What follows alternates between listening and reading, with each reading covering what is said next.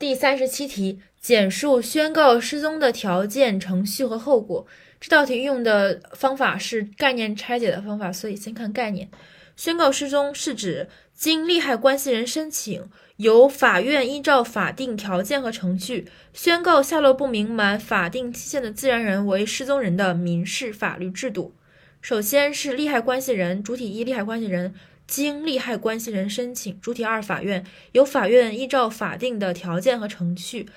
内容概括：宣告下落不明、满法定期限的自然人为失踪人，定性民事法律制度。宣告失踪是指经利害关系人申请，由法院依照法定条件和程序宣告自然下落不明、满法定期限的自然人为失踪人的民事法律制度。那么它的条件呢有三点：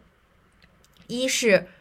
这个内行为内容的概括，需有自然人离开住所下落不明满两年的事实；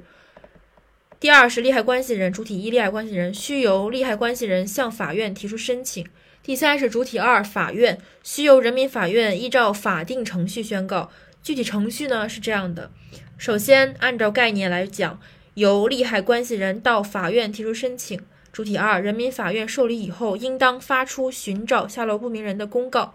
最后过程三，公告期为三个月，期限届满后，人民法院根据失踪事实是否得到确认，作出宣告失踪或者驳回申请的判决，并在法定情形下（重点后果）指定失踪人的财产代管人。